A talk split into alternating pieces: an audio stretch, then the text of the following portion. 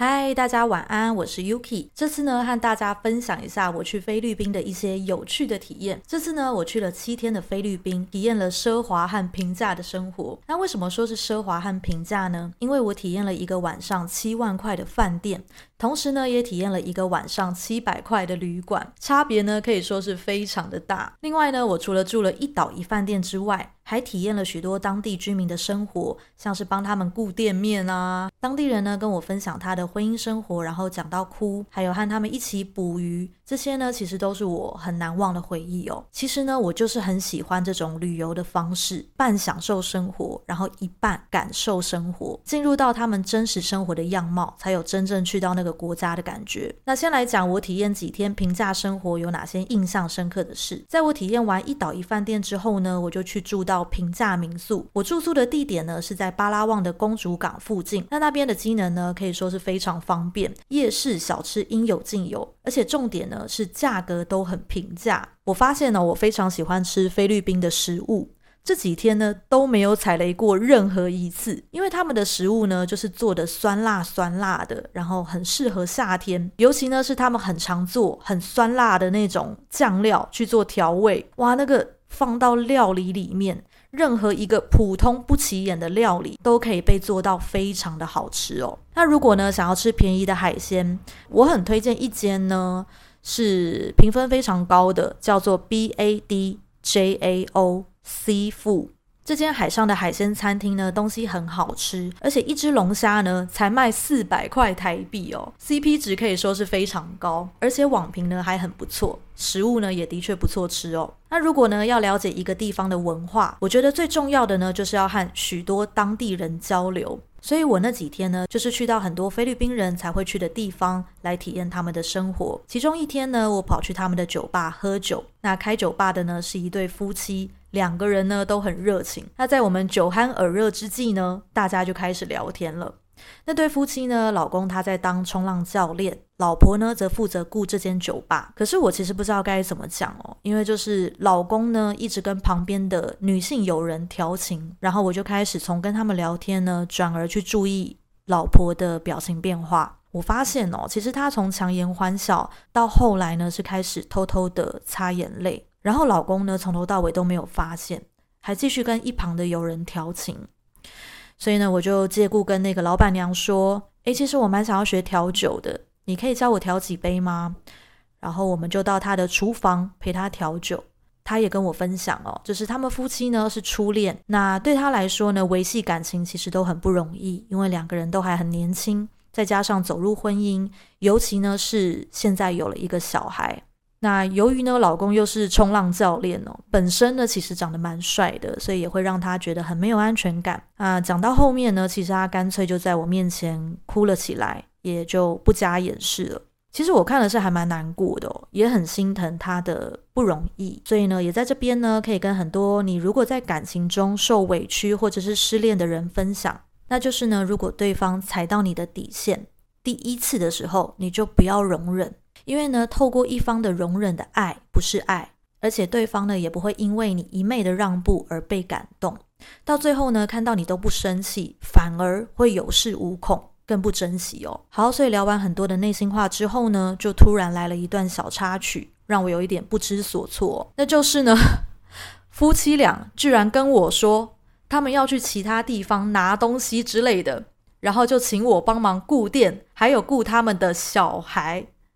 然后我那个当下真的很错愕，我想说什么？你是在跟我开玩笑吗？我跟小孩单独在一起，然后同时我也还没付钱呢。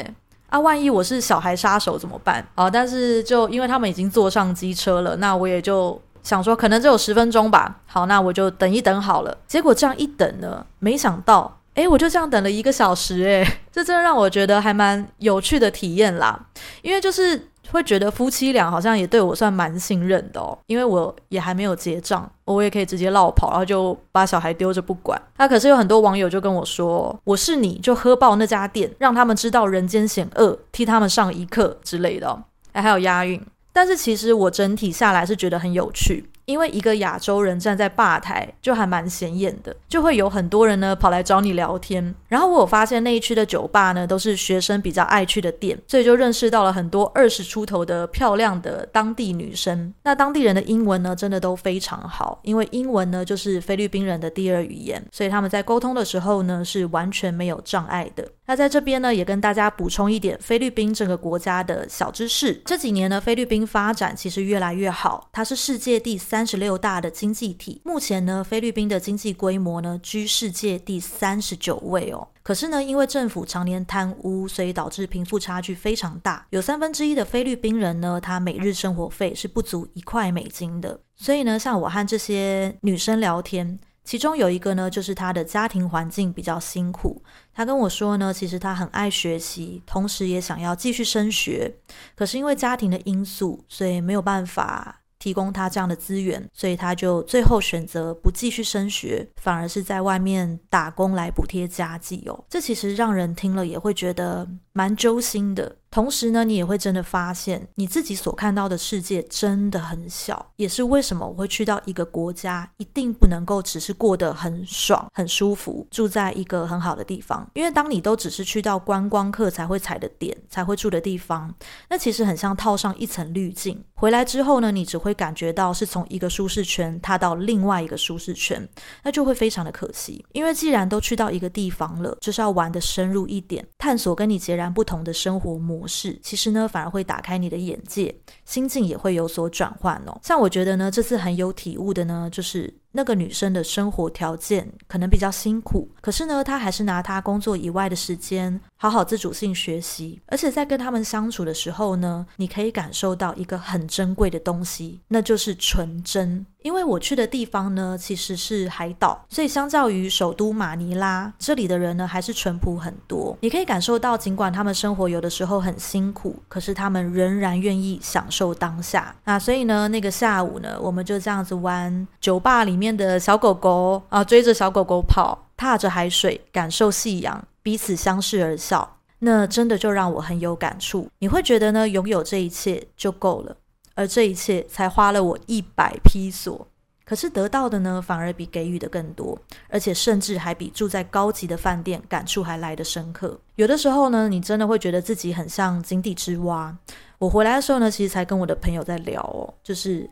以前我以为有斑马线、红绿灯是很正常的，后来去到了埃及啊、菲律宾一些开发中的国家，你才会发现没有才是大部分人的生活。去一趟菲律宾呢，你真的会发现自己拥有的很多，而且这就够了。就好像那天跟那些人聊天、追狗、看日落，其实就已经很满足了。所以呢，想要寻找快乐，没有想象中的困难。只要我们足够知足，看见眼前我们所拥有的，而不是总是盯着自己所没有的不放，我们就会快乐很多。好，所以呢，真的很推荐哦。大家如果出国玩，可以的话，尽量自助行，然后可以试试看，不要只住在观光客会住的饭店，去观光客才会去的景点，多一点的感受还有我们截然不同的生活方式。相信一趟旅行回来，你会有很多新的得着与体悟。好，那至于我的奢华生活呢，会分享在我的影片，我会把我的 IG 跟 YouTube 连接呢放在底下，如果你有兴趣的话，可以去看看。好，那今天就分享到这边，我是 Yuki，我们下次再见，晚安，拜拜。